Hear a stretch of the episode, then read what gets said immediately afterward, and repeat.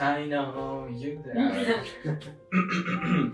Bienvenidos a Velando Rollo, el podcast donde metemos todo lo que no ocupó en Tirando Rollo en un nuevo podcast que sale todos los martes. Estamos en un nuevo martes de Velando Rollo con nuestra queridísima, hermosa y apreciada invitada Fer. ¿Cómo estás, Fer? Hola, muy bien, aquí eh, emocionada como siempre de, de acompañarlos y, y a ver qué es. Estoy muy, expecta- eh, muy a la expectativa, diría yo, porque la verdad es que no sé de dónde nos vamos a, a Más bien- agarrar, dirían coloquialmente. No la vara quedó alta y estás esperando algo. Ajá, padre exacto, como en a Tirando ver, ¿qué Rollo, ¿no? Exactamente, dije, a ver, si, si Tirando Rollo estuvo increíble y fue el de lo mejor, ¿qué va a pasar ahora? Que, ¿Qué va a que, ¿a dónde vamos a parar, no? ¿A dónde vamos a parar? Ah, ¿y ese- y ese fue Peter? Y ese fue Peter. eh, Esa horrible voz que escucharon. pero- Perdón. Ay, la del señor que ya ha cantado y tiene canciones en Spotify. y- No, Ay, sí, no, horrible voz. sigan a Peter No soy cantante, soy compositor, es diferente. Uy, Hay no. una gran diferencia. Sí, la verdad, sí, ¿eh? y es mejor. Uy, pues. Este, este, y todo- todos los músicos así como de no mames, no, ¿cómo te atreviste? Sí, Ah, casi de el- suscribir. sí, El trabajo creativo se lo lleva el compositor. Sí, Y completamente. obviamente este, el artista interpreta el trabajo creativo y si encuentras obviamente al artista que realmente refleje lo que tú estás esperando, Así es. esa, ya lo hiciste, la Sí. verdad es Mira. así de fácil. Al chile va a Por eso los virtuosos que son compositores, cantantes, es- madres. lo acabo de Sí, decir. sí, sí, Es virtud, es virtud. Sí, exactamente. Es una virtud. Pues nos quedamos con toda la duda del episodio pasado. ¿Cuáles son sus, este... A ver, díganos de una vez. ¿Cuáles son sus asesinos seriales favoritos? Eh, Pasa la vara, Alex. Ay, pues yo me, yo me quedé muy clavado con el Zodíaco. Me Un, clásico. Carlita clásico. nos está haciendo cara de desaprobación. El Zodíaco y BTK por la serie de Mindhunter, que espero que ya hayan visto.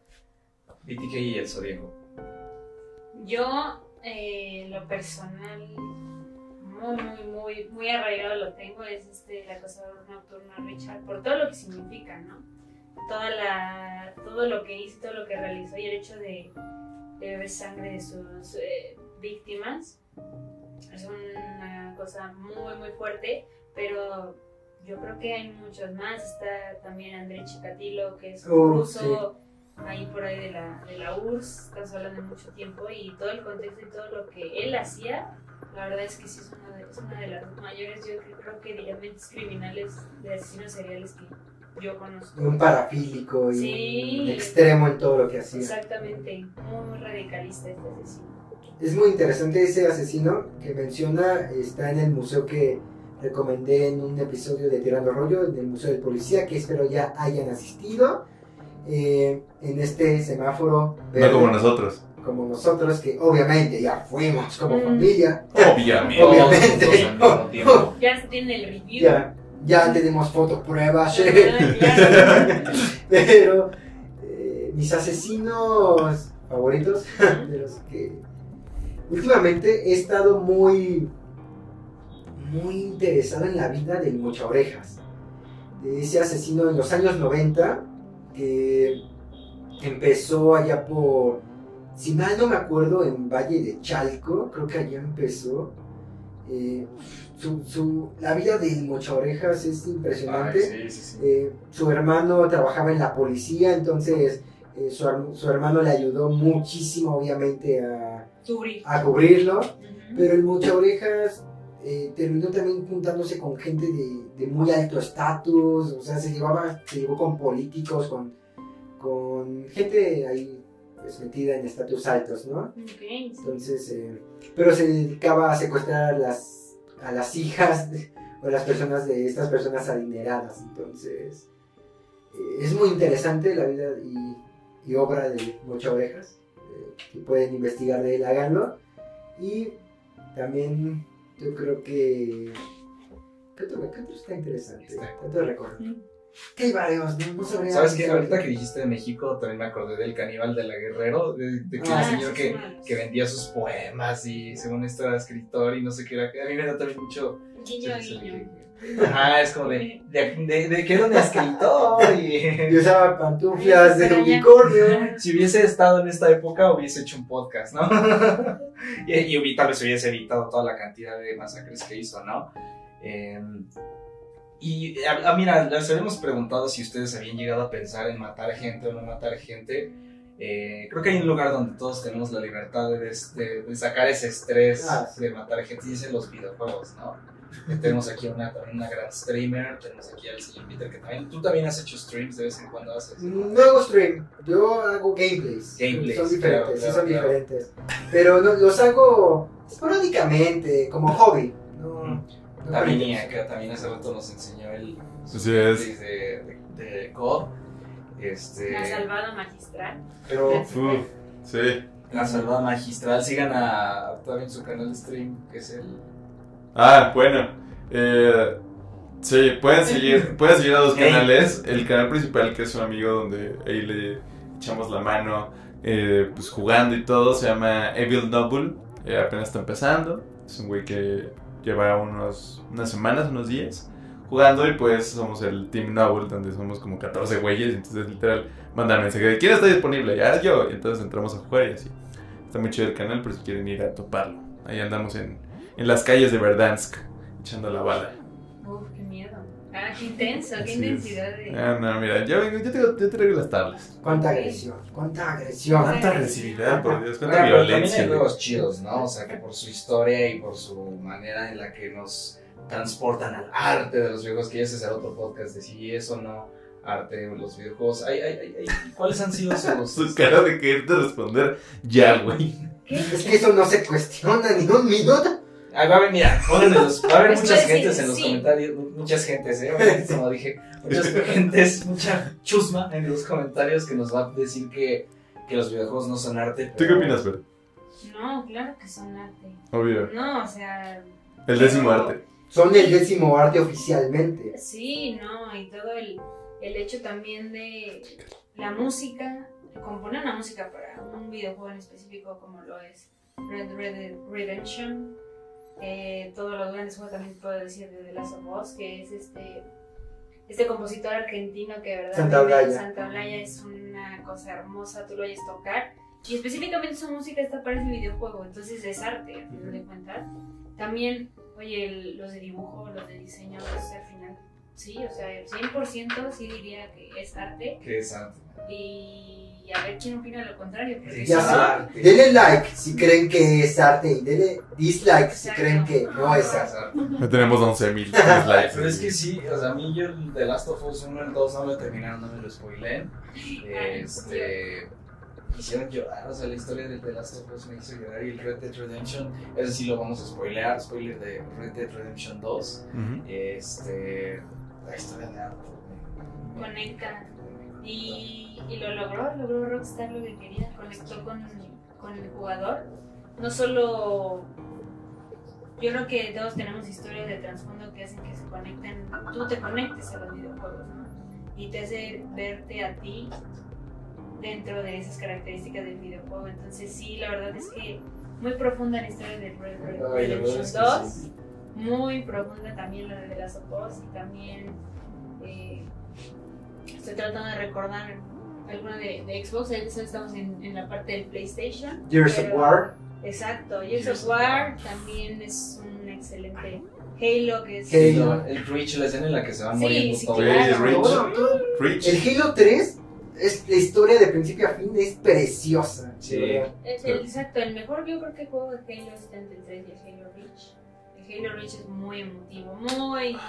Es como, es como yo creo que la joyita de, de la saga de Halo y esperemos que el que viene en esta Venga. generación lo, pues venga bien Sí. porque es, no si saben, se retrasó y lo que mostraron en aquel E3 se, se veía bastante malo, ¿no? Sí, sí, sí. Entonces, pero a ver qué pasa, ¿no? En, en esa parte, en la saga de, de Halo. Sí, sí, Halo Reach es muy, muy emotivo. Para mí, mi, mi videojuego favorito de, de Halo Es el Rich totalmente. Y de hecho, no sé si, si- bueno, en la escena donde matan a Emil, este, no sé si sabían que hay una manera de poder salvarlo.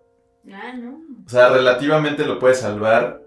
Digo, la historia sigue y a huevos, o sea, ya en la O última sea, misión, en el de Lobo En Solitario. aspectos técnicos. Ajá, en aspecto técnico los puedes salvar, que era que te subes a una Phantom desde un árbol y tú te subes a la, to- a la torreta esa que destruye naves en lugar de él. Entonces te subes tú, entonces empiezas a destruir naves y él se queda como al ladito, ¿no? Este, no sé si es un glitch o qué es, pero al final de cuentas lo, lo salvas de cierta forma. pero pero- está vivo. Pero ahí está al lado de ti, güey. Pero al final de cuentas, pues tiene que morirse de todas formas, porque así es la historia. Y si no lo has jugado, pues ni pedo. No, pero ya, estoy, ya, ya, ya en este momento ya. Sí, a no, alturas del ya a partido. estas alturas ya tienen que haberlo jugado, así ya. Sí, híjole. Sí, ya no mames. Bueno, no sé, hay ya los niños que, que de 12, 13 años que están incursionándose en estos videojuegos, pues chance no lo han jugado, pero deben jugarlo. Sí, ah, no, pues es que de verdad esos juegos te Bueno, ponen a bueno. decir y sí te ganas. Si lo ves y dices, oh, eres arte. ¿Sabes? Este, no. Desde mucho atrás, de verdad. desde mucho Es que cuando matan a Pac-Man, güey. es- No, por ejemplo, eh, a mí un videojuego que de hecho fue el causante de por qué yo amo tanto los videojuegos es el Majora's Mask de Zelda, de la leyenda de Zelda. También la leyenda de Zelda es mi saga de videojuegos favorita y me encanta de principio a fin, es, es muy divertida, es, tiene una profundidad de verdad tétrica, los personajes, que neta no acabas y ahí dices esto es arte, es como estar viendo una película. Sí. No sé si han jugado el Majora's Mask. No, no, no. Ay, ah, es que yo los de Zelda nunca los he jugado. O sea, Sí, no por dos. ¿No nunca eres, ¿No eres familia Nintendo? No, en que tengo nada más el Game Boy que te enseñé que tengo ahí. Es verguísimo. Y este. Pero no tuviste una consola Nunca Nintendo. tuve una consola Nintendo. ¿no? Lo que, de lo que te has perdido. Sí, y eso a mí me, se me hace muy chistoso con Nintendo porque hacen juegos que dices, o lo ves y es como, esto se, me hace, se, se nota que lo hicieron con intenciones para que lo jugara un niño, pero creo que el público de Nintendo siempre han sido adultos y gente más grande. Digo, por ejemplo, Mario Kart, Smash Brothers, o sea, siempre veo gente de mi edad, para arriba incluso, que juega Smash Brothers, juega. Mario Kart, juega eh, varios juegos de Nintendo. es- es muy Mario. Party. Mario Party, exacto, Muy bueno. exacto. El Smash es muy chido, güey. No es donde se pelean y todos los Sí, está- Todos los personajes. Así de- es, está muy de chido. Nintendo, sí. Pero Nintendo tiene muy buenos juegos. Yo me acuerdo que cuando salió Picnic también fue un gran boom ese juego. A mí Picnic me tenía obsesionado. Además porque ocurre en un mundo post-apocalíptico. Y era un juego de Nintendo. Y lo más chistoso es que eh, tú veías así los utensilios que usamos los humanos. eh, zapatos, prendas, videocaseteras. Y tu personaje es miniatura. No sé si han jugado Picnic o... Bueno, tú vas usando el personaje y vas viendo cómo todo está destruido. Y la historia no tiene nada que ver con. Nada, nada que ver con algo nuclear ni nada de que. De, o sea, la historia no es nada de, Destrucción. de destrucción, exacto. Es una historia bonita, por así decirlo. Pero de fondo, todo ocurre en el fondo. La historia de fondo son escenarios poca- post-apocalípticos en donde ya no hay rastro de la humanidad y ves que hubo como una guerra contra las máquinas, por así decirlo. Entonces, y- es de Nintendo, de verdad, jueguen Picnic, Picnic. Es un juego un poco antaño, 2000 2003, 2002 quizá, pero súper recomendado, jueguen Picnic. ya bastante tiempo, ya 2002, bastante. Hablando de asesinos seriales, también hay uno que hizo Rockstar que se llama LA Noir, donde eres un policía de los años 50, 40 y tienes que resolver crímenes de asesinatos. ¿Y ¿Ya lo este, jugaste? ¿Ya lo acabaste? No, no la la tuya. No, no lo puedo. Yo lo tengo ahí, lo tengo pausado, lo tengo ganas de streamear. Ahí está. Juégalo, sí, es muy bueno. Y está muy bueno y es cuando empezaron a ocuparse tecnología de los rostros, por eso se ven tan reales en el juego.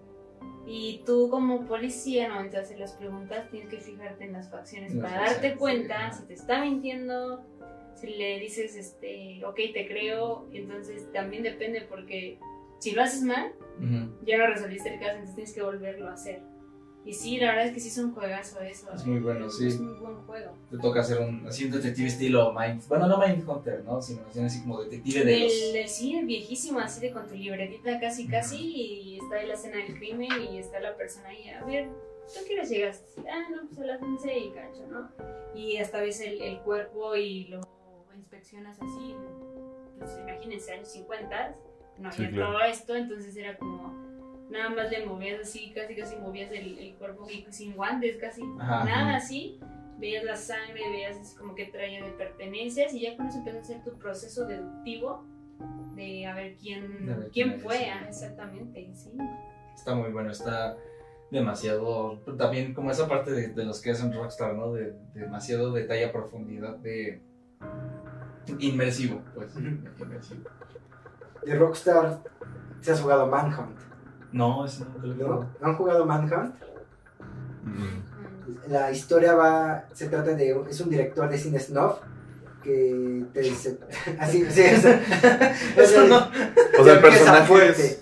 Eh, no, tú estás en una casa Ajá. donde hay cámaras y te enteras que hay un director de cine snuff y lo que quiere es que se asesinen entre ellos, los que están en la casa.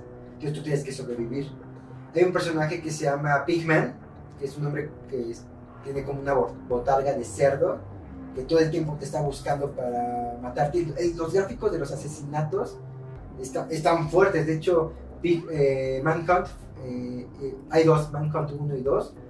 eh, tuvo muchos problemas para poder salir precisamente por la censura. Y este, este, este videojuego fue para Play 2, Órale. fue para PlayStation 2. Entonces, si lo pueden jugar, también jueguenlo. Manhunt es una obra de arte de, de Rockstar Games. Qué loco. No lo sabía. Sí, ¿no? Tampoco lo sabía. Que. Sí, eso suena muy. Hasta en lugar de cine independiente, videojuego independiente. Es un videojuego independiente. Claro, Sí, claro, sí, claro. Como soy artista, solo juego juegos independientes. ¿Qué es eso de Sí, sí. ¿Qué es eso de No Wild a Sun? ver de videojuegos Son usted. esos videojuegos populares, ¿no? Lo Ajá. único que hago es me meto a un cuadro y veo la tele, ¿no? Y te imagino que soy el personaje. Es más, no es la tele, es ruido blanco. Con el control de la tele nada más lo voltea, güey. y ya Claro. Solo volteo la tele y solo escucho el ruido. güey. De hecho, es arte. Este Oye, tiene sí, un momento artístico. Eso suena algo que yo vería en una instalación de arte. Sí. ¿Han jugado ustedes Outlast? Ah, claro, No. claro. Sí. Yo no he jugado el intenso. dos, ¿Has Solo- jugado el 2? Solo he jugado el No, pero 1. el, el uno es una. Ah. El uno es el uno. Sí, el uno es el Una uno. bonita, ¿no? El, ¿De qué te el 3 ya refieres? no me gustó. Eh, de acuerdo, que está en un manicomio. Ajá, y- que está en un hospital Psiquiátrico. Psiquiátrico. psiquiátrico y. Pues ahí. Tiene que, tiene que Pues ir un doctor. literalmente te quieren matar y un doctor. Y luego no sé en qué momento metimos esa parte de ves que la cámara de abajo y. Mm, como- Ah, lo que pasa es que eh, en el videojuego de Outlast no tienes armas. De hecho, no puedes golpear. Lo único que puede hacer tu personaje es correr y, y esconderse. Lo Mm. único madre. que puedes hacer. Y poner lamparita en la cámara. Ah, y- Más entonces- bien, tú lo ves desde la perspectiva de la cámara y la cámara Ajá, sí, nocturna, claro. O sea, ves las cosas, pones en modo nocturno en los espacios que no tienes luz. Ah. Imagínate cómo se ve, es porque ves que hay una persona porque le brillan los ojos. Ujú. Nada más lo ves a lo lejos y ves oscuro y dices, no, no, gracias, no me quiero meter en esa habitación. Uy, Y aparte, cuando se, cuando se va acercando, empieza como una música de tun, tun, tun, tun, tun. Sí, Y, sí. y, y haz de cuenta que no es recomendable prender la luz, güey, porque se te acaba la pila. Entonces tienes que ir recolectando pilitas en el Exacto, camino para que puedas prender la luz y ver. Tienes que ir buscando Entonces, sí es un desmadre. Uy, hablando de ese tipo de juegos, eh, yo a mí me, todavía no se me quita el coraje de el, del juego que primero había salido de PT, donde empezabas en una casa que no, te- no se terminaba, o sea, abrías una puerta y empezaba otra vez la casa, y entonces eh, daba un miedo. Qué estrés, güey. No, no podías hacer nada, o sea, solo podías caminar por toda la casa. Este, ahí lo tengo en mi PlayStation, cuando quiera podemos hacer un live stream de ese videojuego porque se pone muy cagado. Va. Y cuando terminabas por fin el juego, te das cuenta de que no era un juego, era un tráiler. Era un tráiler para el videojuego que iba a sacar Guillermo del Toro y, y Hideo Kojima del, de Silent Hill, que nunca se hizo. Entonces. Hasta la fecha me despierto y digo, ah, este es un día más de mí que no existe ese juego. Otra gran saga, Silent Hill. Silent Hill. Sí. Gran saga. El 2 El 2 era en el que hasta al, principio del juego te hacían como un cuestionario de qué era lo que le tenías miedo y cosas así para que el juego fuera progresando con base en lo que tú le habías. Ah, no mames. ¿Neta? Ah, No me acuerdo si era el do- uno de los de la saga de Silent Hill te hacían ese cuestionario al principio. De Qué loco. tal, ¿Tienes miedo a las arañas? ¿O qué es lo que más te asusta? Este, Creo que es, creo que es en el, home, en el Homecoming, creo. Ujú. Si mal no me acuerdo. No, el 2 no empieza con un cuestionario. Sí, no me acuerdo de eso. Sí, y el juego progresaba como sencillo, era como de uff, ¿qué? Pues es que el Silent Hill tiene muchas referencias, es un terror psicológico. Sí, y, sí, es sí. una. Sí son monstruos, pero tratan de ser monstruos del. De la psique. La psique, exacto, de la psique humana. Entonces es todavía yo, peor, ¿Quién es la psique? peor porque sí, cada personaje es, este, no sé. Sí, tiene una connotación psicológica específica, ¿sabes? El, el de ese típico del triángulo con el- Pyramid Head. para mi jefe tiene su connotación, las enfermeras también, o sea, todo, todo ahí sí La entra. cama endemoniada Ya. que se vuelve. O sea, Sí. eh, sí, o sea, uno de de los personajes, creo que es- este es en Silent Hill 3, o creo que es en este, si mal no me acuerdo, en el que uno de los personajes, eh, una cama se comienza a transformar en un demonio, así, como en una, en una criatura. Pero te vas enterando que, pues, que es la representación de que ella fue abusada sexualmente de su padre. Entonces ella, la cama se transformaba en esa criatura espantosa y era lo que, lo que le daba pavor al, al- al estar en Silent Hill. Entonces, Sí, está muy grueso, eh, sí, la saga de, la verdad que sí, la saga de Silent Hill sí está, creo que es uno de los juegos que más terror psicológico te pueden, Sí, sí, sí, sí, sí. el que son cosas que te pasan en la pueden pasar en la vida real. Y lo único que hacen es tratarlo como de plantear en un videojuego y hacerlo como un poco más, transformarlo en monstruo, exacto, en esta parte de vivencia y luego transformar en un monstruo que represente Una vivencia. esa vivencia. Ah, órale, eso no lo sé. ¿Verdad? Sí, Información que cura. cura. Información en Velando Rollo con Fer. Aquí andamos, sí, pero pues no sé, estoy pensando en otro videojuego similar, esto de terror psicológico. Sí, eh, Es que está muy cabrón eso, o sea, la verdad es que yo me acuerdo que con ese, el de Silent Hill del tráiler, sí me acuerdo que era de, no, no, no puedo jugarlo, o sea, y es lo más cabrón que, o sea, cumplió el cometido. cumplen, el, cumplen esos cometidos de los, de- del género de sur- survival horror. Horror. survival horror. Ah, realmente yo nunca he podido terminar uno, o sea, el de Silent Hill nunca lo puedo terminar sin ver, como por ejemplo, videos en YouTube, ¿sabes? Este, ah, bueno, yo me acuerdo ahorita que Para estamos momentos también chistosos como por ejemplo el de Batman, el del asilo Arkham, que, que Ah, es eso, fino señores, hay una misión en la que se supone que estás en las alcantarillas y hay nada más tablas de madera en- flotando y abajo de, la, de por las alcantarillas está el cocodrilo asesino. Sí. Y entonces se supone que tiene un sensor de, de movimiento Batman y pues tienes que caminar despacio para no alertar al cocodrilo, que pues es una cosa así como de 5 metros de alto. Haz de cuenta, yo creo que 3 octavios y medio, ¿no? Este, es la, Qué la buen, qué buen, qué buen método, de medición. es la unidad de medición oficial de, de la chilanga banda. Así Eran- es. Son como 3 octavios y medio Sí. y este y pues casi todo. Y entonces vas como caminando así una alcantarilla toda oscura y de la nada pues te puedes salir y lo tienes como que, que esquivar o aventar porque pues no puedes correr porque si te metes al agua pues te- es un cocodrilo, ¿no? Pues, pues, pues, hay un cocodrilo. ustedes saquen, es- ustedes saquen las cocodrilo. conclusiones. Un ¿no? depredador, este, pues, sí. Y tú, ¿no? siendo humano, pues obviamente, que iba a desencadenar. Entonces, No es buena idea nunca meterse al agua con un cocodrilo, ¿no? pues, ¿no? Como que no. ¿Tú lo harías? Yo no lo haría. Yo Sería una buena idea. La moraleja del día de hoy, si nunca se metan al agua con un cocodrilo, Ujú. Exacto. no creo que sea una buena idea. Así que bueno. Igual hablando de cocodrilos gigantes, en Resident Evil 2 también hay un cocodrilo gigante. que- ¿Es en el que sale la, la vampirota? La. No, ese es, ese es el 8. A la- Sí, ya van en el 8. Ah, el Resident Evil, eh, yo jugué el 6, donde sale como un monstruote. Bueno, en todos salen monstruos. Donde sale como un monstruote, como, como que es una cárcel, güey. Y es como un carnicero el vato este, Sí. pero tiene como un... Sí, ¿no? En la tercera historia del hijo de Wesker. Ajá. Yo nunca he jugado ningún Resident Evil y tengo entendido que no tiene nada que ver con las películas, ¿verdad? Sí, no, na- nada que ver, nada que ver. O sea, no solo son zombies, son como también vampiros y mutantes. y- Depende, es que la, No, la saga, sí. la saga evolucionó ah, diferente. Todo se conecta, todo se va conectando. Es decir, eh, al principio pues sí son, son zombies, o sea, sí, sí son zombies al principio, pero conforme vas jugando otros juegos te das cuenta que se inventan diferentes tipos de hongos, diferentes tipos de bacterias, diferentes tipos de armas, les dicen eh, armas Ah. bio... ¿Cómo se llaman? Armas bio- Biológicas. armas biológicas. Entonces realmente son armas, experimentos militares, etcétera. Te vas enterando de la historia. Por eso estas transformaciones ya, ya, no, ya no apegadas al zombie clásico de los Mm. primeros Resident Evil.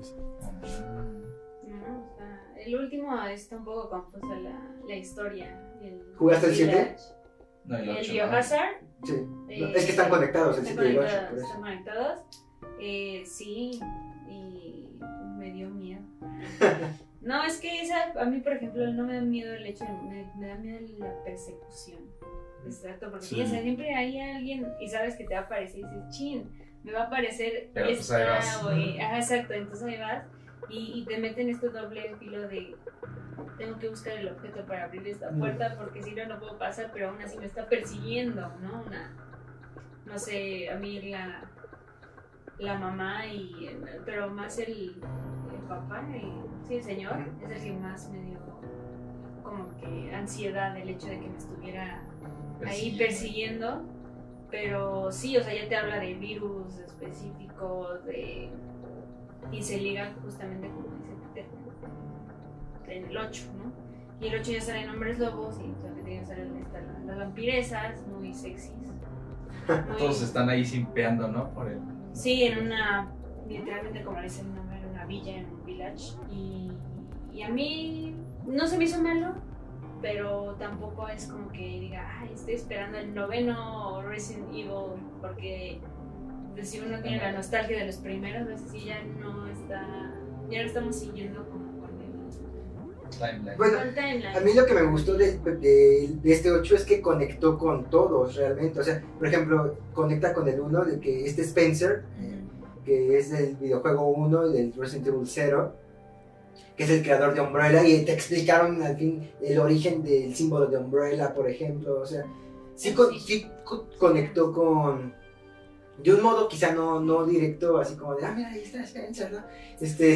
Eso lo ves después. Pero, es- pero se, se liga, o sea, es como, pues, Resident Evil 8 es como, no estamos, no estamos olvidando nuestros orígenes, no estamos olvidando los comienzos, y simplemente es como de, es otro modo de entender el Resident Evil, ¿no? La evolución misma del juego que lo pide, ¿no?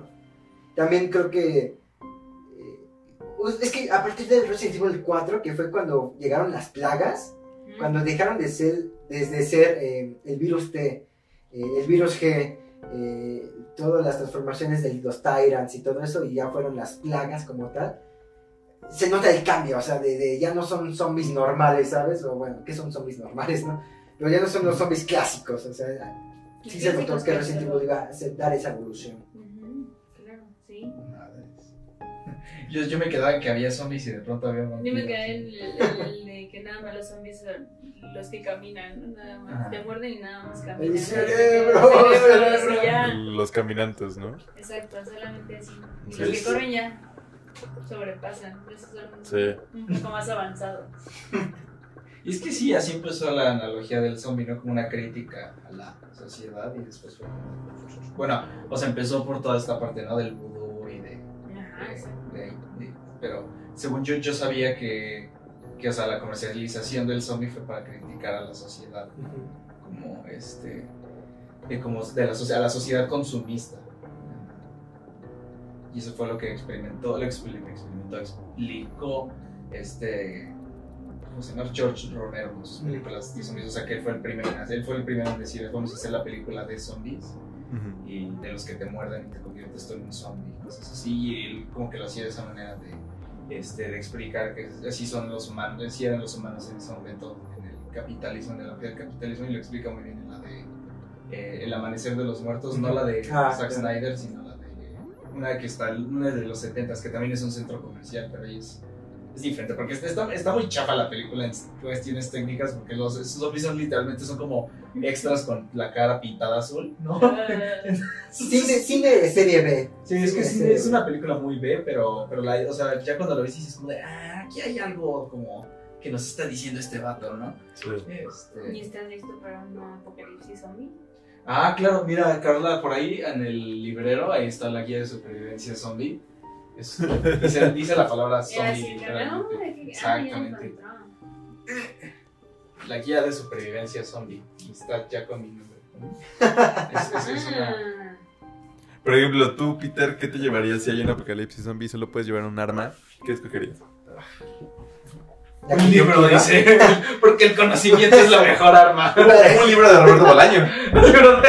De- Me, me pongo a leer ahí. el- Está enfrente del zombie. ¿Has leído a Roberto ¿Has, Bolaño? has leído, has oído hablar de Roberto Y Bolaño? el zombie. ah, Y el- ah, Y le no, explota. güey. Y Peter, ay, qué cla qué, qué este... Zombie. No, no puedo Ser el zombie inculto. Sí. Con razón come cerebros, lo que te falta.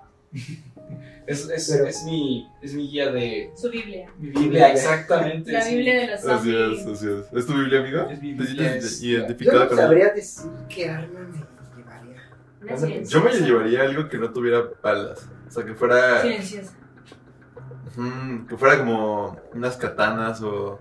La katana de The Walking Dead. Oh, es buenísimo. Eso, pues, Ah, yo la veo a ella. La de Mishani. Sí, Ándale, pero con sí. suficiente, literalmente para rebanar cabezas. Sí. Y no eres sigiloso y de un, exacto, Solo te faltan las pantuflas y ya. de un golpe, de un golpe matas. Así es.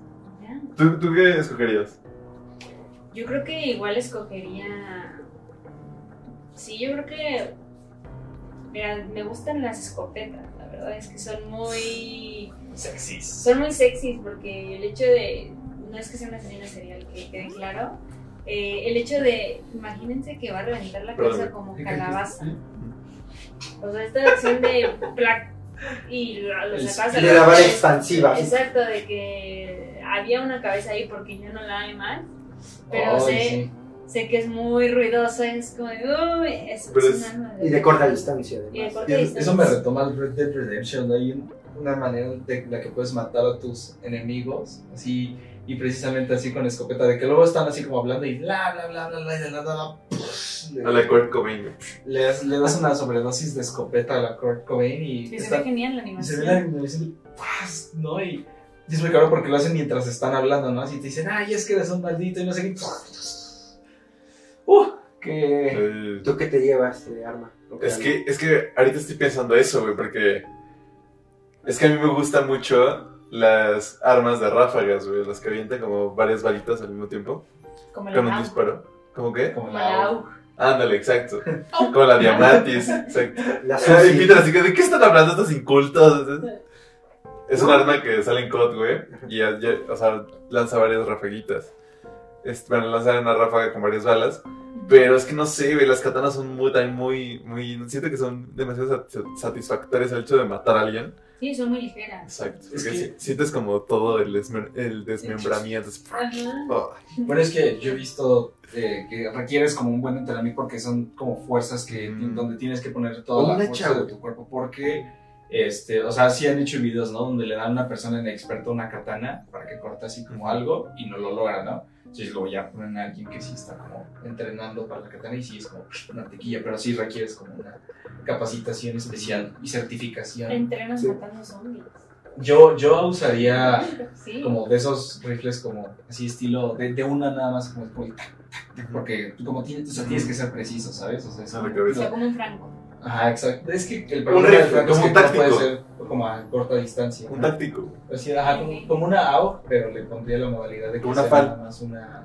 Ándale, como una FAL. Mm. De que sea, o sea, de que sea así como de que nada más, así de... Una DMR. Porque, pues sí, o sea, si es como de ráfaga o si es como... tac, tac, tac, o sea, aquí lo dice el libro, lo dice aquí. No puedes nada más decir... Aquí está escrito, aquí está. No puedes nada más agarrar y decir rock and roll porque pues no vas a no vas a atinarle muchas de las balas a la cabeza y las balas escasean. Entonces, este eh, como escasean las balas, pues necesitas ser preciso. Entonces, cada bala cuenta. Ah, pero son la- ese es el arma de. Ajá, este es- ese es el arma que usaría, que sería Alejandro. Eso- eso es- eso Bien intensa. Y Sí. Sí, sí, sí, Ya, ya mejor hay hay que fabricar un Lancer mejor. Exacto. Un amigo me dijo que usaría una sierra Pero imagínate que se acaba la electricidad, ya no la puedes cargar y ya, güey.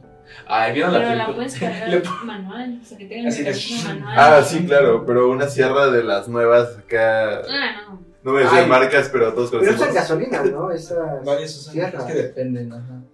Pero Así según se yo, acaba la gasolina. Pero aún así se acaba la El- gasolina. ¿No ves que en el apocalipsis zombie andas recolectando gasolina de los tanques de los carros varados? Y, y eso sí hay espacio para pasar. Exacto. ¿eh? Porque luego no hay espacio. No ¿Sí sé. ¿Vieron la película que les recomendé, la de Army of the Dead? No, No, todavía no. ¿No la has visto tú tampoco, Carlita? Obvio no. Es una, es una joya de Netflix. Es, es- es- o sea, ubican este género de películas que es las películas de, de atacos, o sea, donde planean robos a bancos. Sí. y- entonces es, es eso, pero con zombies. Fíjate que te voy a comentar algo. Los zombies me causan ansiedad. ¿En serio? Yo, yo con, o sea, juego un juego de zombies, pero por ejemplo a mí yo fue como un Via Crucis, el juego de Last of Us. Así, porque la historia es genial y es increíble y es una de las mejores historias de, de los videojuegos. Pero de verdad, cuando se me aparecieron los grandotes, ¿te acuerdas? Los Mm. grandulones. estos Los que- hinchados. Los hinchados, dije, no, o sea, en el gimnasio, que ves que te encierran en el gimnasio y es así como de solo tienes un espacio para correr así literalmente corto. No, me estaba muriendo, me dije, no. Y luego también las balas, ves que escasean en- de las ojos y efectivamente así sería en la realidad. Así como de, uy, no sé si ocupo la bala en este momento o si no. Entonces, la verdad es que a mí me dan eh, ansiedad los zombies, pero mi casa, que es su casa, es un búnker para, para, para ello.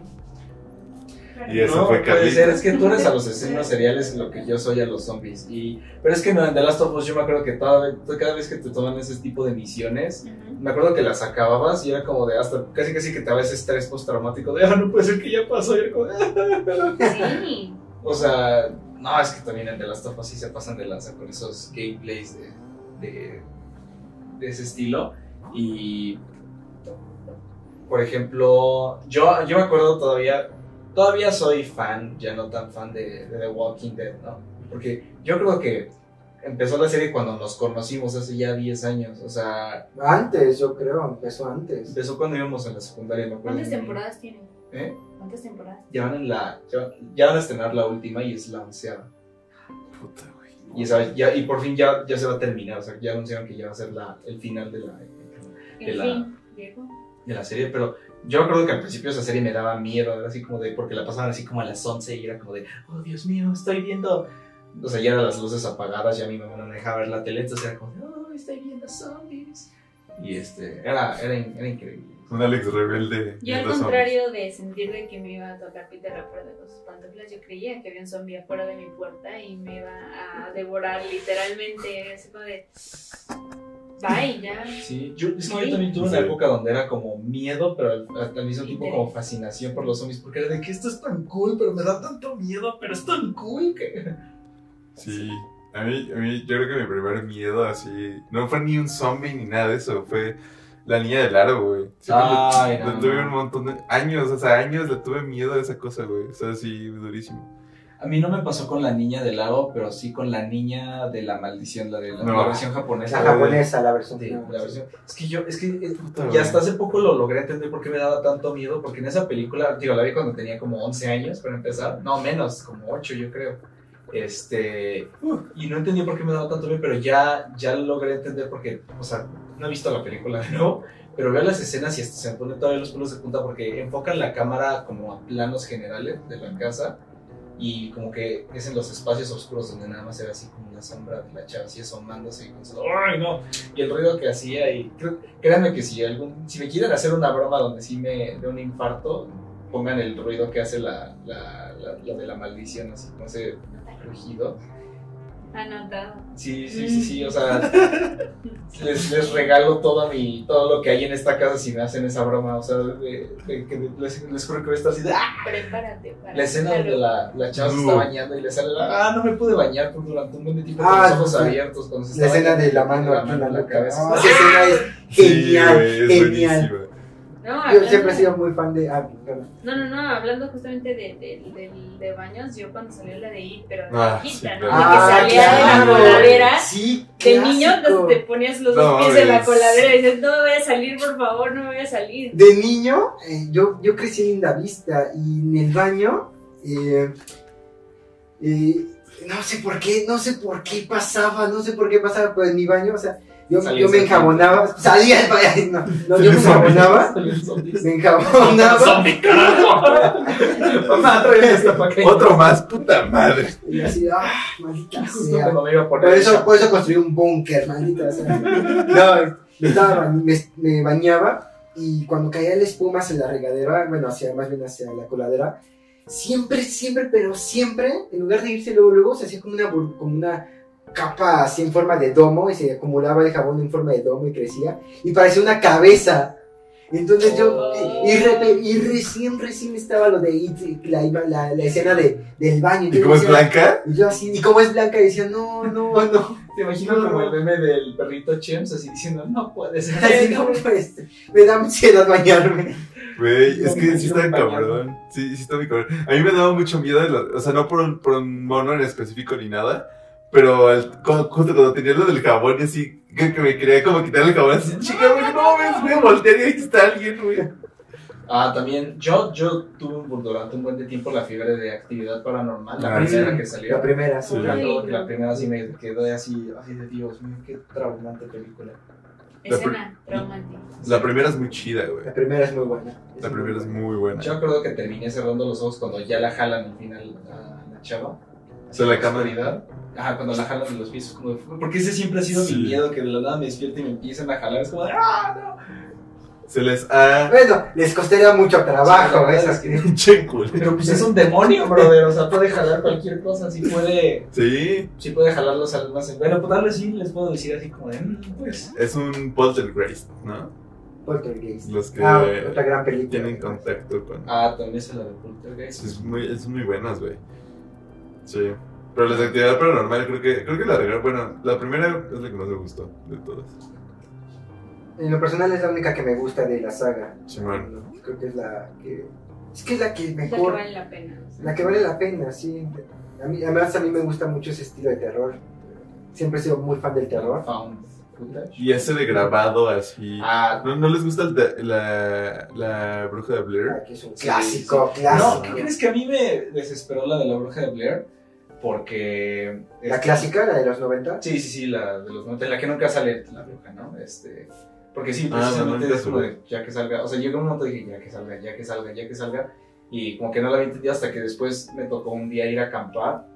Y creo que es lo que logra mucho esa película, que es los ruidos. Porque Ujú, la película sí. es, es como mucho, juega mucho con los ruidos. Ujú. Y si vas a acampar en la noche se escuchan ruidos así similares. Sí. Entonces ahí sí fui a acampar y fue como de puta, no debía haber visto esa película. Hablando de ese tipo de géneros, las Y- películas. Y, la, y la oscuridad Sí. eh, eh, perpetua de- del bosque y de, de no estar. Es que en verdad, eh, eh, yo ahí también comprendí por qué la gente y el clásico miedo, pero miedo a la oscuridad. Y, pensé en la antigüedad, en la Edad Media. O sea, eh, ahorita pues no es lo mismo decir la noche y apagas y pues sí, está oscura tu casa, ¿no? Pero la luz de la calle, la luz de la ciudad, de, de cualquier modo alumbra. Sí. Es- pero en la naturaleza, en, lo- en el bosque, ir a acampar y estar en la oscuridad, oscuridad, Sí, güey, si no ves nada, es oscuridad. Entonces, si, si da miedo, si no llevas una muy buena lámpara, de verdad no ves nada. Es pues verdad. como... ¿Qué, ¿Qué película está basada como así? Como Slenderman, ¿no? O sea, en un bosque así todo negro, güey. Que retomando esa parte de, del género que tú dices que a ti te gusta, de, y regresando a los zombies, a mí una película que también es súper, súper traumó fue la de Rec. La Esa es muy buena, güey. Oye, esa me acuerdo que también la vi, como de Dios mío, no me gustaría ser ninguna de esas personas. Y, y, y esas películas, y sobre todo esas donde ves como todo empieza poco a poco a irse abajo, o sea, de, de- de empieza a salir mal y es como de no, no, no, Ujú. no, no. Ah, qué horror. Sí, a mí me gustan esas películas de... Que son como... Que, que, que van como a la cámara de video, así. También hay una muy buena... Hay una que me gusta a mí, no a todos les gusta, que se llama... Archivo 753, si la vieron. Que Ah, que es mexicana, ¿no? Es mexicana. Es del hospital. En el hospital de San Sí, Rafael, sí. así es. Sí. Ah, yo llegué a ver eso. Esa me gustó. por fuera. ¿Neta sí lo llegaste a ver? ¿El hospital? Sí, ¿En sí. San Rafael? Bueno, no tiene entrar, mucho que obviamente, lo o sea. quitaron. ¿Eh? No tiene mucho que lo quitaron, lo quitaron hace como cuatro años. Sí, lo demolieron. Es que yo tenía. Pero... ¿Y no le hicieron plaza? Sí. Yo creo que Se llama. Patio Tlalpan. Sí, claro. O sea, en sí el terreno, pues, ¿no? O sea, no, no, no reciclaron la, la de Sí, de, de- sí, de hecho sí lo hicieron. No quitaron toda la estructura. A la madre. O sea, dejaron como lo principal, Ajá. como Le fuerte y ya lo demás lo fueron modificando. Pero sí, el edificio principal no lo derrumbaron. ¿Cómo se llama la plaza? Patio Tlalpan. Patio Tlalpan. Es donde fuimos a ver la de Sí, sí. Demon Slayer. Sí, es este. Sí, es un lugar. Sí, está, está chido. Está- para chilear está rico. Pero tiene, no tiene, tiene menos años porque te- tenemos un amigo que hace como dos años, o tres, o dos, dos tres años, se me, todavía alcanzó a meterse ahí a la- al hospital. Como paciente. Eh, no, No, ya no. no. Güey, qué No. Sí, wow, ¿qué edad tiene tu amigo? Este, no, se metió ahí a grabar, pero pero que lo sacaron luego, luego los policías, así de, que no estuvo mucho Ajá. tiempo, porque es- que sí estaba bien vigilado adentro, o sea, sí se echan las rondas los, los- Sí, La pero policía. esa película, fíjate que no, no me dio miedo. Yo esperaba Mm, que iba a ser sí, como no. la película. Es que hicieron una gringa que es también donde se meten a un psiquiátrico. Y es lo mismo, pero ahí sí, ahí sí salen como demonios y fantasmas y no sé qué tanto. Y lo de archivo, eso es como, se me hizo más como, ¿sabes? No sé, es como más experimental porque no salen fantasmas, no salen fantasmas, Es salen como-. Aventurera, güey, así como. Ajá, y no sí. tiene fin. O sea, es esta- se me hizo chido, o sea, se me hizo. Muy de culto, ¿sabes? Este, no, Sí. no sé. Y hay otra, hay otra que, que es un. No, no acuerdo el nombre de la neta. Pero es igual, del mismo formato, o sea, sin cámara, de que van unos batitos a grabar y todo, que está abandonado. Pero es un- es un- son unas, este, es como un... Sí, es como, como unas bañeras, güey, como, como un club. Entonces, este, son unas regaderas y hay como cuartos de spa y todo, pero igual está todo ya destruido. Y los tipos se meten y este... Y así, y hay un vigilante que ahí cuida toda la noche y le pagan dinero para que ellos se queden toda la noche. Y pues ya sabes, ¿no? De que les pasan cosas y así, pero está muy buena. Y también está en Netflix, no recuerdo muy, mucho el, no el nombre, pero es igual el mismo formato y todo. Está buena también. Hay, una, hay un nuevo género que, o sea, solo sacaron como dos películas primero, que son las que son como si fueran grabadas de una computadora, que Mm. se llama, una se llama Eliminar Amigo, y es una donde, o sea, son chavos que están haciendo una sesión por Skype y se supone que empiezan a tener venganza de una chava muerta a la que hicieron, le hicieron bullying, ¿no? Y no estuvo tan hicieron una segunda parte y en esa segunda parte son gente que está siendo atacada por gente de la Deep Web. Este, o sea, por o sea, eso, es, eso es más real. Y, o sea, la, la segunda está mejor que la primera, de hecho, a mí me gustó más que la primera, pero hace poco, ahorita durante el- la pandemia, hicieron, no los mismos, hicieron otra de ese estilo de género que es de grabación de computadora, de una que se llama Host, y esa está en Netflix. Y esa está muy cabrona porque la grabaron durante la pandemia y la grabaron por Zoom. Entonces la película nada más dura 40 minutos, porque es lo que dura las sesiones de Zoom, ¿no? Oh, qué loco. Y, este, y, la, y, o sea, literalmente la grabaron a distancia todos a través de Zoom. Y, o sea, o sea cuenta, ¿no? Porque fue súper difícil la logística de que tenía todo que hacerlo en una sola toma de 40 minutos. Wow. Este, entonces, pues era como de que se la cagaban y tenían que volver a grabar, la cagaban. Y era casi un proyecto estudiantil, o sea, es, es- pero está muy buena, es bien, muy bien hecha la película. Y como que lo que habla mucho es que, pues sí, retrata esa manera de que, pues estás encerrado y estás viendo así cosas que le están pasando a otras personas que están lejos de ti, pues no puedes salir tampoco a ver qué es lo que se está sucediendo porque está el virus. Ujú. Y, o sea, es, es muy buena esa película, es muy, muy, muy, muy buena. Y porque ahí nada más es el puro video, o sea, no es este. O sea, no es como. Porque las otras son como interactivas, de que ven, ves como se meten a Facebook y se meten a páginas y no sé qué tanto. Y esa nada más es como, como la pura La grabación llamada. de Zoom, como si alguien se hubiese literalmente encontrado una sesión de Zoom donde ves a la, a la gente que le está pasando cosas. Es muy buena host en Netflix. Y de hecho es muy chistoso porque todos los actores y actrices que salieron en la película este, pues así los encuentras en Instagram y eso y son gente así como con 10 seguidores, ¿no? Así, este, Sí, personas normales. son personas, son literalmente personas normales que dijeron, ah, pues vamos a hacer esta película y pues se, se despegó, o sea, Qué chido. Órale. Intenso. es muy buena. Ya me, vi, loco. ya me vi con ansiedad ahí viendo la, la película, imagíname. Ya cuando prenda Zoom, voy a estar así como de a ver si no alguien no- ah, exacto. A ver si alguien no me va a matar por atrás. El asesino de las pantomimas. Bueno, si no saben ese chiste, vean el episodio de Tirando Rollo el pasado para que puedan entenderlo. Es más, pongan pausa a este, váyanlo a ver para que puedan entender el chiste y regresan a vernos acá. Es correcto. Dios mío, qué horror. Eh, ¿Qué otra película me había? Pues esa es una, esa es parte de mis recomendaciones, ¿no? El Host y la de la casa de, de Jack. Las recomendaciones que tengo para Fer de, de- de esos temas que, que van a dejar a Fer así de ¡Uh! ¡Qué, qué intenso! Sí, Del picada de terror, sí. ¿Tú, ¿Tú eres fan del terror? Mm, fíjate que no me. Cuando las veo, de verdad, así como que voy a mentalizarme para ver una película de terror, pero por ejemplo, te diré. La del conjuro la fui a ver a la- al, al cine, y la verdad es que es muy buena película. Una del, yo creo que de toda la saga que tiene el conjuro, y ya se acaba de estrenar la 3 a- apenas. Creo que la 1 es la que más me ha picado y de hecho desde que matan al perro desde el inicio de la película sabes que va a No, ir todo sí. mal, ya sabes que va a ir todo en picada porque desde Sí. el inicio matan al perro y, Al dices, perro. "No", y el perro no quería entrar a la casa, se dieron cuenta que empezó a ladrar y dijo, no, yo aquí, yo no me meto. Entonces, Los perros saben. los perros saben, son intu- intuitivos, pero no, la verdad es que así que yo diga, voy a ver una película de terror porque hoy quiero, eh, no tendría, siempre tengo que estar acompañada así con alguien y decir, oye, vamos a ver la película de terror. Sí, por ejemplo, La Actividad Paranormal también fue una de, de esas películas en las que a mí me dio mucho ansiedad o miedo cuando pone harina y ves que salen las Ah, que pisadas. salen las sí, pisadas. Yo dije, Sí, no dije, y no se ve nada y dije, ay, yo hago esto y yo ya me estoy muriendo.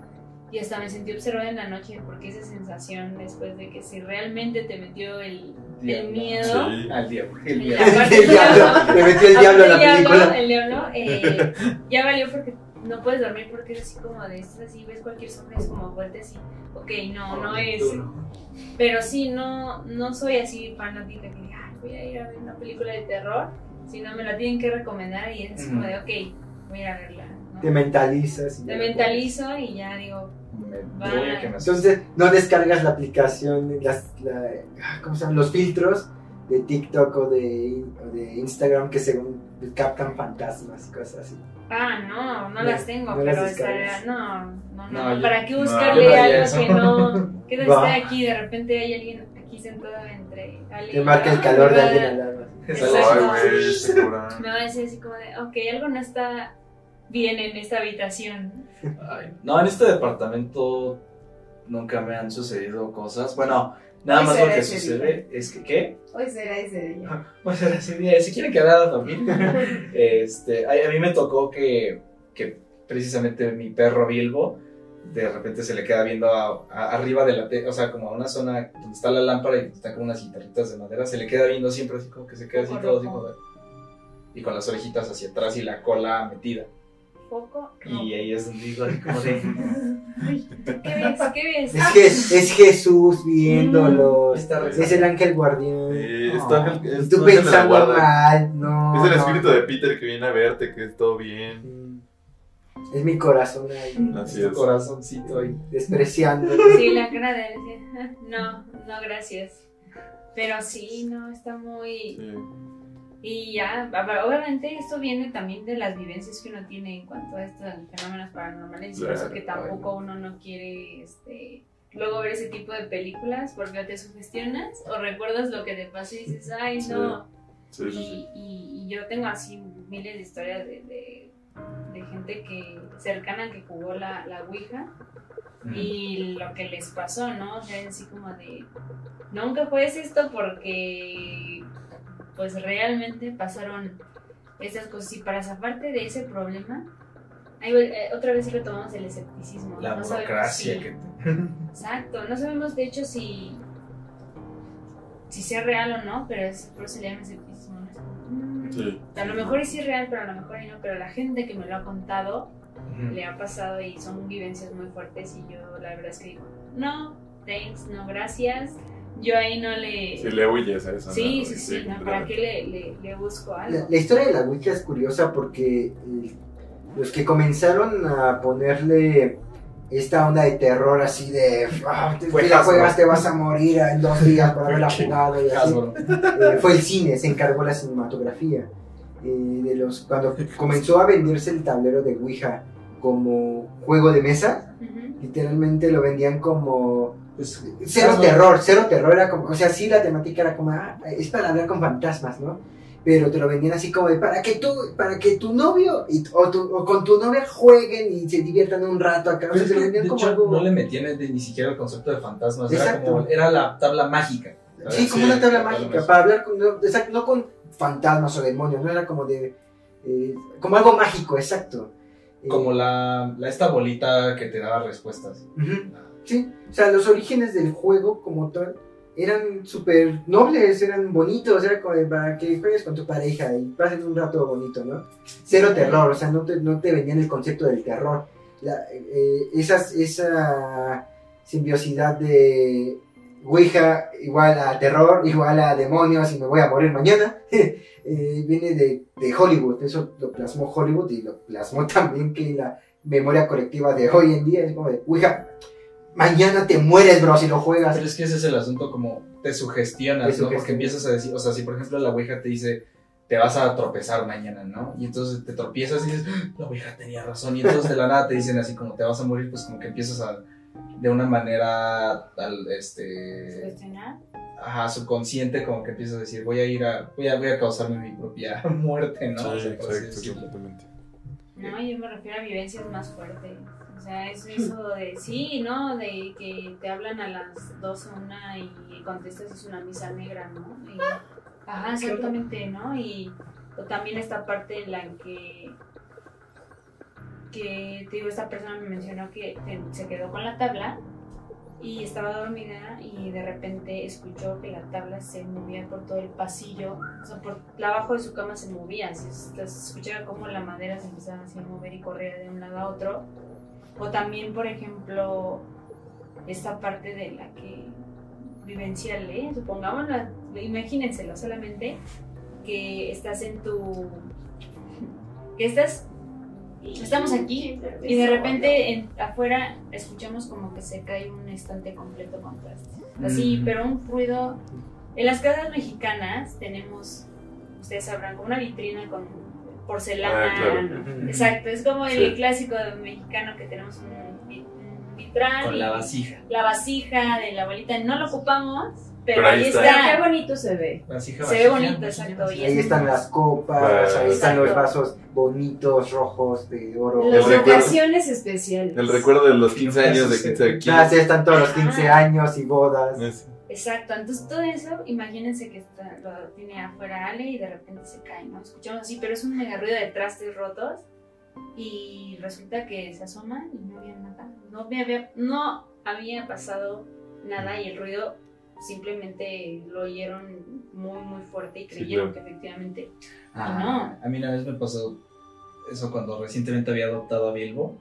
Este, una vez estaba trabajando, porque antes tenía un turno, trabajaba hasta las 11 de la noche, era mi turno, de, turno nocturno de trabajo. Y me tocó que estaba así como trabajando y de la nada se escuchó como un pisotón. Así se escuchó un pisotón fuertísimo y, y mi perrito, o sea, tenía como cuatro meses, empezó a llorar. Y entonces salí y estaba abajo del sillón donde está sentado, que estaba afuera en la sala, y estaba así temblando, temblando así, horrible. Este, y pues vi, no había, o sea, no es- mis zapatos estaban bien acomodados y eso. Comenzó a flotar así. Verdad, El tapete por todo el estudio, güey, sí. así. Yo que lo más probable es que el menso se quería subir juego a un Mario Kart. y se cayó, ¿no? Pero, este, Pero escuchaste eso. Pero yo, ajá, yo digo que a lo mejor se quería subir al sillón y se cayó. ¿Tú quieres creer eso? Este, yo es lo que yo quiero creer. eh, Carlita, ¿no? pero ¿Ves no me- cómo es el niño que está ahí todo temblando ya y le pones más daño? Pero no me explico, no me explico por qué estaba asustado y temblando. O sea, Sí. Y pues también, no sé si es familia cercana a, a mi abuelo. De, no, no te puedo decir que hizo la acción de coloquialmente de jalar las patas, sino que simplemente lo dejaron suspendido. En esa parte de, sí, como si lo jalaran en la mitad de la cama. Y, y esto lo contó eh, mi abuela, de que literalmente sus pies estaban pues estaban suspendidos en el aire y, y en ese tiempo estamos hablando de, de uff, no había nada. de Tlalpan literalmente entre casa y casa era como, que será 30, 40 minutos porque todo, lo, todo era terreno baldío Ujú. y casi casi la tienda más cercana igual estaba súper lejos, entonces imagínenlo como esas típicas películas americanas de la casa y todo el Sí. pasto así Pasto afuera, ¿no? y ajá vacío y, y le pasó eso a, a mi abuelo Qué loco. y sí, ¿no? Son cosas que, que uno, uno, uno te las cuentan y dices, no quiero vivirlas, te lo agradezco. No sé si son ciertas, pero ya que te lo cuentan y es que yo sí lo viví, ok, te voy a creer. Lo acepto, te lo voy a creer, sí. no quiero vivirlo yo. Sí, no manches. Ya vamos a contar las historias de terror entonces. Pues- no. ¿Tienes? ¿Ya? Yo tengo un buen. Yo sí tengo un chingo. Ay, A ver, mí, me, han- a a mí me han ver. pasado cosas y a, a familiares. Yo sí tengo así un chingo. O sea, Pero ya vamos a sacar las historias. pues. Y Tienen media hora para sacarse sus anécdotas. Tenemos yo voy a decir una en la que llega mi, mi, mi chofer.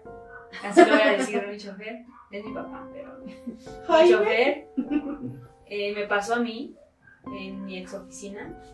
¿Te pasó tu chofer? Es un Ay, trabajando de la madre. chofer. Es, es correcto, es que venía un chofer fantasma, eso es lo que ustedes no saben. No, no, no, pero una violencia a mí fantasmagórica que me pasó en mi ofi- ex oficina, justamente aquí en la colonia del Valle.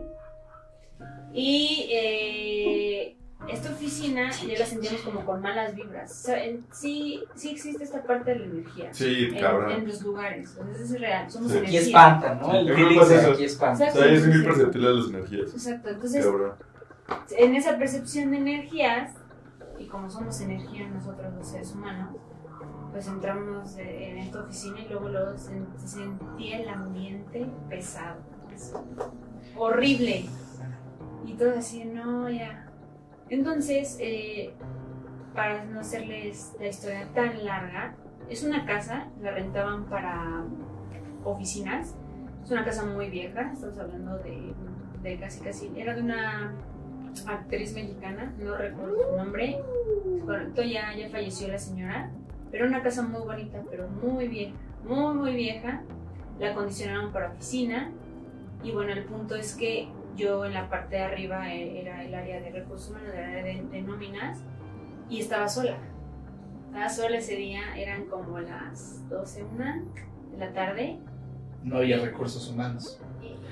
y Casi, casi. Ay, Dios mío. Tambores. ¿Cuántos podcasts pasaron antes de un aplauso. Ale Ah, No, no, no esta noche. Es que. Se ajá, puede decir que Solo por eso te van a venir a jalar las patas hoy. ya, ya regresaron los chistes, Peter. Yo creo que sí. Se hicieron presentes sí. una vez más. A ver si vuelves a decir chistes malos. Aquí, aquí no hay fantasmas, pero sí hay malos chistes. Ya, pero... No, no, no. Qué, Qué chistezazo. Me encantó, me encantó. Hizo eh, la velada mágica el día de hoy. Exacto. Eh, Velaste el rollo, amigo. Así es, casi, casi, ¿eh? Qué buen lema. Un chiste va a ser cada. Velando Pero- rollo, un pero chiste es- así. Pero es el toque de Alex, o Sí, sea. es lo bonito. Claro. Es lo bonito de mi, de mi amigo. Me están matando el feeling. Podemos retomar la historia de. ¿De mi, ¿De mi historia? Ah, ok. Sí, entonces, retomando vez de recursos humanos, que solo estaba yo. En la parte de. Hay un escritorio, está sentado así y había un pasillo largo, ya saben, típico de las películas de terror. este pasillo largo y había otro cuarto y había un, un baño, ¿no? Entonces yo estoy así, trabajando, está la computadora y, y ves, cuando trabajas ves de reojo, no enfocas bien, ¿estás de acuerdo? No hay un enfoque de imagen, pero sí Ah, ves claro. colores y ves Sí. formas. Entonces, se me erizó la piel, así, Gatos. un goosebumps así horrible, Así, así, así. horrible, porque se asomó una cabeza en la parte del Ay. pasillo. Ay, O sea, se asomó. Era un niño, era un niño. Eh, Era un niño Eso porque ya había gritado anteriormente y los niños son los peores. Porque Me teóricamente. No, teóricamente los niños son almas que están, que son puras y que no deberían de quedarse en este mundo terrenal, es lo que dicen. Pero cuando se manifiestan en forma de niños no es nada bueno, porque no son niños. ¿Me explico? Entonces, exactamente. Entonces yo estaba eh, aquí trabajando, pinche.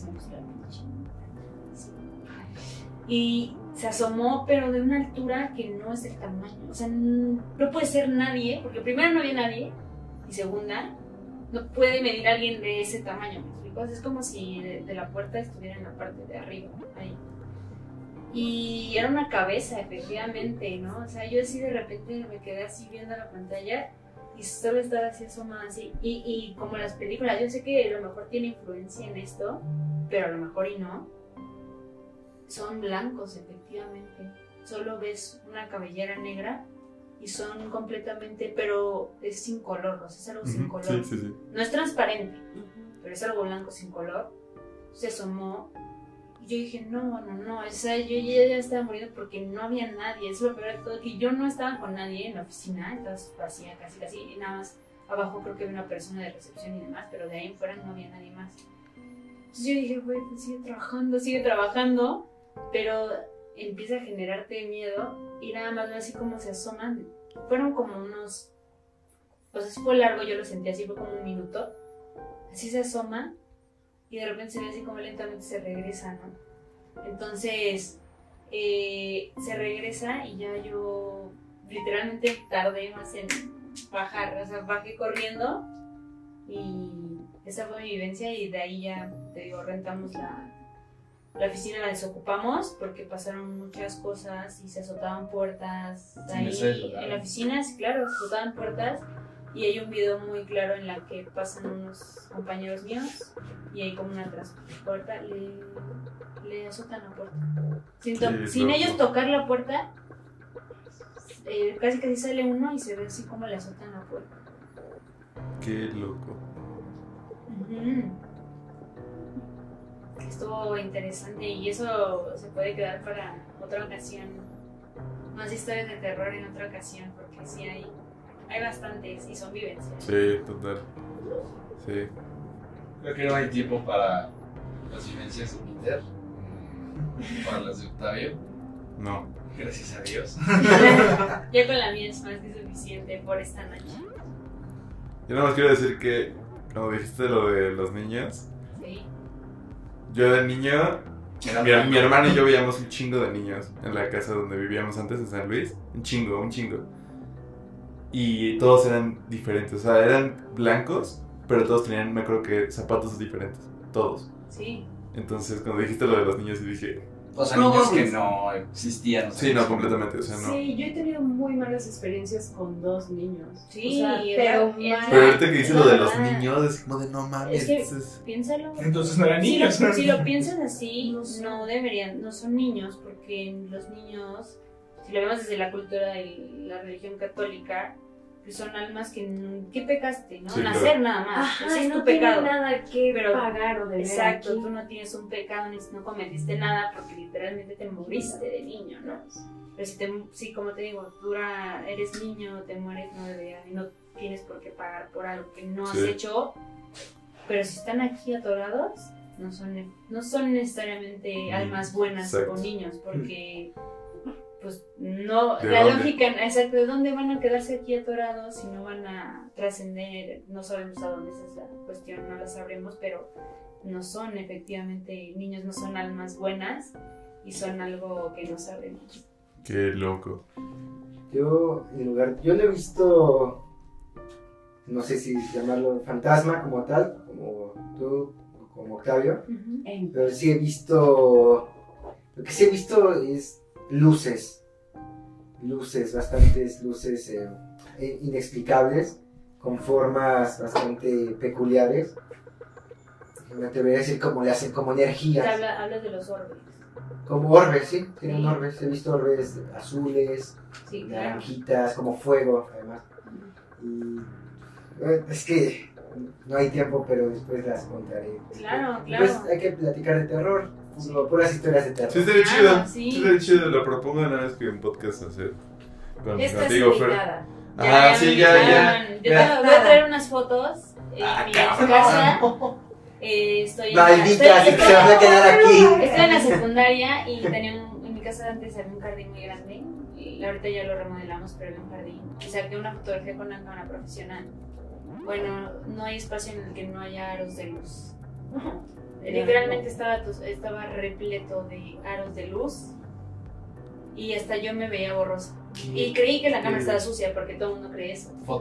Del. Entonces yo borro, yo limpio la cámara y la saco y otra vez. Y no era la cámara, efectivamente no era la cámara. Después su servicio. Después de ya, sí. ya la, la exclusividad, amigos, este, obviamente va a estar Fer en otro episodio aquí, Sí, ya sí, lo, confirmamos en este momento, se clasifica para ese, ese podcast de terror completamente. Claro, claro que sí, justo aquí voy a estar con ustedes. Y le Y ya traigo les- las fotos para que, para que las vean Y él les así de mi madre. y, y, y más vivencias, más Eso, vivencias. sí, que no. Sí, sí, sí, son muy... Y tengo también videos de la oficina, de la que estaba. Así que Es más, cuando tengo en WhatsApp al niño. No, no, Eso no chiste. A ver si, si, si los, los tengo ahí, entonces se los voy a compartir para que Qué entren en cabrón. mod. de- Va, va, va, va. ¿Sí? ¿Va? Pues- jalo. Pues, Fer, una vez más, es, fue un honor tenerte aquí con nosotros ahora en este segmento Velando Rollo con nosotros. Eh, Alex, ¿qué tal? Voy a dormir con la luz prendida y con mi perro en la cama. Este, pero muy bien. Fer, muchísimas gracias por acompañarnos en esta odisea de tirando y velando rollo. Muchas gracias. No es la primera ni la última vez que estás por aquí. Así es. Gracias. Si así lo gracias. deseas. Claro que Eh, sí. Una vez más, recomendaciones para esta semana, el día de hoy. Yo les quiero recomendar, esta ya fue la semana, bueno, la semana pasada, la que salió la película ganadora del Oscar a Mejor Película Extranjera. Eh, este, del director Thomas Winterberg, eh, me parece que es danés. Este, es una película que se llama Druk, en- creo que es danés. Eh, aquí le pusieron una ronda más, otra ronda más. Es muy buena con el gran actor Mads Mikkelsen. sobre- Es sobre una- un grupo de amigos que se ponen, direct- digamos, a hacer un experimento de cómo cambian sus vidas si toman alcohol, ¿no? Si toman, este, es, es muy buena, lo recomiendo bastante. Eh, lo recomiendo, chicos, desde, desde que salió y desde que terminé de ver, he seguido buscando y he seguido intentando encontrar algo que me, que me guste o que me cambie la vida de la misma manera en la que lo hizo Breaking Bad. No he encontrado nada. No. Bueno, Mindhunter. Mindhunter ha sido otra que también me, me, me, me, me, me movió el tapete. Pero sin embargo, sí, creo que a estas alturas todos ya vimos Breaking Bad. ¿Tú ya la viste? Sí, Breaking Bad, Breaking Bad. Una joya. No la he terminado de ver. Y me la recomendó eh, en el episodio número 8 de Candy Game Mariana. Ella me la recomendó. No he tenido tiempo, pero la tengo que acabar de ver. Porque sé que es una joya de la corona en serio. Y es que sí, o sea, la piezas, te aburre, te, después te deja de aburrir, después te aburre tantito y de pronto acaba y es como de... Te engancha. Sí, Claro. no, mames, Breaking Bad Es, es otro este, eh, esas son las recomendaciones que yo tengo para esta semana. Si tienen las ganas de ir al cine, vayan a ver eso. Y bueno, la, lo que había recomendado la vez pasada, si no lo han visto ya en este episodio, antes del episodio, La Casa de Jack. otra vez. Eh, Fer, ¿tienes recomendaciones para mí? Hablamos de terror. ¿De género de terror? Ah, sí, sí, De claro. lo que quieras. De, de lo que quiera. Pues les recomiendo también. Uf, es que. De, de, de película, yo creo que. Donnie Danko se llama así. Mm. Ah, sí, sí, sí. Es muy buena, Donnie Darko sí es muy, muy buena. Esta es una joyita también de cine clásico, por decirlo así. Es de- más de que terror, es como de, de Es suspenso. un thriller. Es un thriller de suspenso, pero es muy, muy buena. Y eh, de libros de, uf, de terror. Es que no sé si les gusta Stephen King. Sí. Si les gusta Stephen uno. King, yo les recomiendo, de los que a mí más me han crispado la piel, es eh, Cementerio de Mascotas. Es una joya de libro. Si quieren, de verdad, en... sí, no es de terror, es de, de suspenso exactamente, pero pues ya estamos ahí metiendo un poco de, de, sí, de ñañaras, por así decirlo. Entonces, te lo recomiendo, esas son mis recomendaciones en cuanto a terror para, para este hermoso Bailando Rojo. Pues, siguiendo la temática de terror, yo les voy a recomendar un clásico de clásicos del maestro Tawada, de Ignacio Tawada, ese gran, para muchos, y yo estoy a favor, el máximo representante del terror mexicano. Creo que no hay otro director mexicano De que haya hecho. ¿Eh? De segundo. Sí, exacto. Neta, no, no hay otro gran director de cine terror que haya alcanzado a Tawada, de verdad. Eh, cualquier película de él es buenísima, pero yo les voy a recomendar. Ah, Elige una. Ah, Elige sí, está una, muy- está muy difícil. Exacto. creo que mi favorita es de él es El libro de piedra.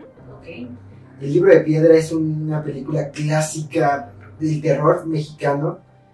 Eh, no, ahí no, no, no, no salen fantasmas, no salen monstruos, eh, pero el terror que maneja Taboada es un terror psicológico, de hecho es un terror eh, que empieza desde, desde el escepticismo y termina convirtiéndose en, en- no sabes si fue real o no fue real, porque precisamente el, el escepticismo es vital para los personajes de, de Taboada. Entonces vean, vean el libro de piedra, es un verdadero clásico del cine mexicano de los años 70. Y les voy a recomendar otra película de es un thriller, hablando de, ya que mezclamos pues asesinos en el episodio pasado, empezamos este nuevo episodio con esto. Pues vean eh, M, eh, el vampiro de, de, el vampiro de...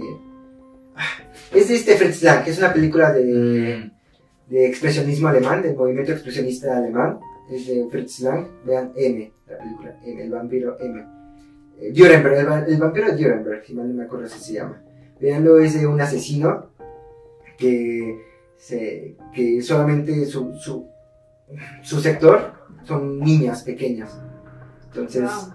por ahí va y sobre cómo la gente cómo, cómo, cómo la gente se quiere deshacer de este asesino entonces eso es lo interesante de esa película veanla Qué chido. Octavio Pues yo quiero recomendar, tú vas el segundo amigo, también voy a recomendar una del señor Carlos Enrique, que se llama, una de las que más me gustó fue la de Hasta el viento tiene el miedo, Hasta el viento tiene miedo, una de las que sí me, me encanta, me, me gustó mucho La clásica. verla, exacto. Y sí, bueno, esa película, véanla, está, está muy chida. Y este, y también quiero recomendarles una serie de terror que se llama, que está en Netflix creo, si sí, es que sigue, yo la vi ahí, que se llama Hill House. Está muy chida. Este. Está, está muy buena, en especial. puta, bueno, no los voy a spoilear. Pero este, pero bueno, véanla, está, está muy chida y, y, pues espero que, que les lata ese, ese rollo, ¿no? Bueno ya tengo el nombre bien eh, perdón es M el vampiro de Düsseldorf es el nombre correcto de la película M el vampiro de Düssel, Düsseldorf Ok. Perfecto. Pues una vez más, Fer, ¿cuáles son tus redes, proyectos? Ah, ¿Cómo te mi- encontramos? Eh, me encuentran en, en Instagram, eh, fer.lopez201. Ahí voy a estar eh, compartiendo un poco acerca de, eh, del streaming y también algunos proyectos de estos ya son más profesionales en cuanto a consultorías y demás. Y también compartiendo pues este, este bello podcast y este bello proyecto. Y y- dije tus fotos de los cerros, no, por favor. Sí, por favor. No, sí, voy a- sí, por favor, poner sí, fotos sí, sí. De, de terror, no, no, no. No, sí, No, neta. porque es material exclusivo para, para el siguiente, la siguiente Sí, vez que venga. Y prepárate. Prepárate porque ese episodio va a venir. El Bueno, diablo. El diablo, va como co- comercial de Conjuro 3. Con el diablo adentro vamos a estar aquí. Así en es. esta no no más bien hasta el diablo va a salir corriendo Estos están muy y esto está, esto está más denso de lo que Claro, casi pensaba casi el anticristo. Entonces, sí, eso es lo que. Y les agradezco una vez más No, pues es- la invitación. fue un honor, Fer. Y pues como ya lo dijimos y ya lo saben, pues no va a ser la, la última vez que vas a estar por acá. Peter, Alex, Fer, fue un gusto. Carlita también. Un gustazo tenerlos por aquí en este episodio de, de- de Velando Rollo. Nos vemos en el próximo episodio. No se olviden seguirnos en nuestras redes como arroba tirando rollo podcast. Usen el hashtag tirando rollo podcast. Síguenos en YouTube, Instagram, Facebook, Apple- Spotify, Apple Podcast, Google Podcast, Radio Public, toda su plataforma de podcast favorita. Ahí estaremos. Suscríbanse, campanita arriba, den like. Mucho amor. ¡Mua! Nos vemos. Adiós.